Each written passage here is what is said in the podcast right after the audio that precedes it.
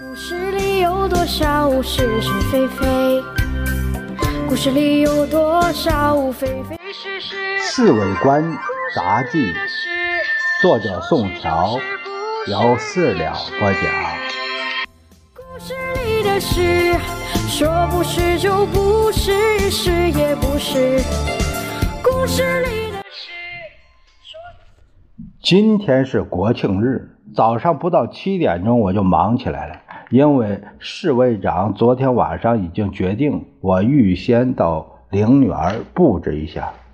我到陵园的时候，刚刚七点半，那些工役正在打扫陵寝前的石阶，而两三个陵园管理委员会的职员看见我了，就赶忙上来打招呼。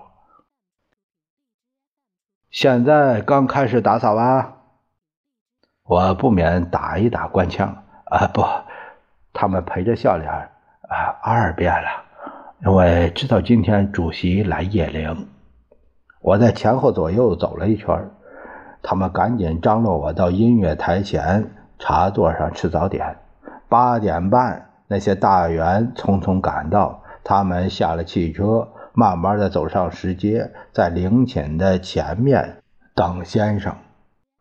先生和夫人九点差十分到的。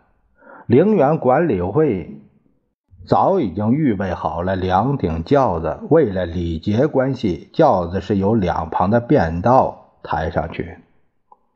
谒陵的仪式非常简单，由先生和夫人在前面领着头，大家鱼贯的进入。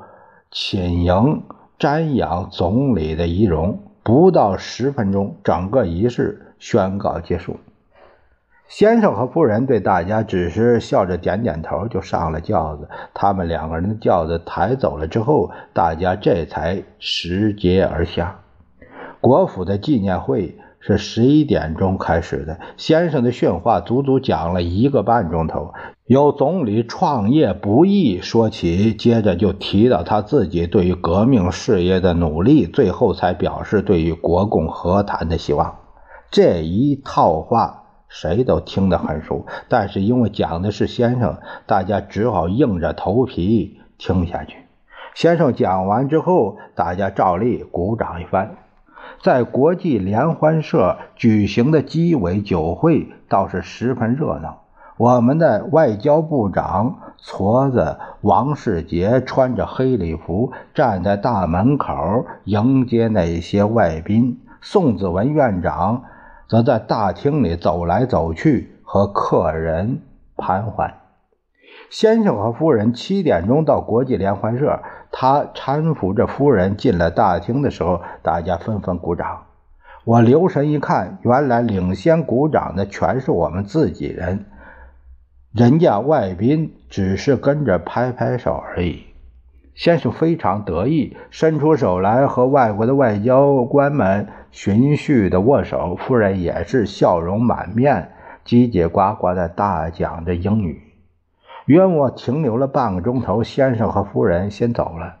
晚上，先生到中央广播电台播讲，夫人也陪着同去。到电台一看，那些接近官邸的要员们都已经坐在那里恭候。先生讲了几句话，就停一停。于是大家连忙热烈鼓掌。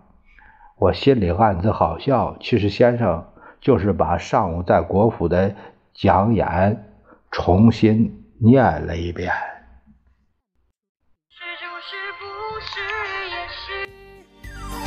故事里的事，说不是就不是是也不是。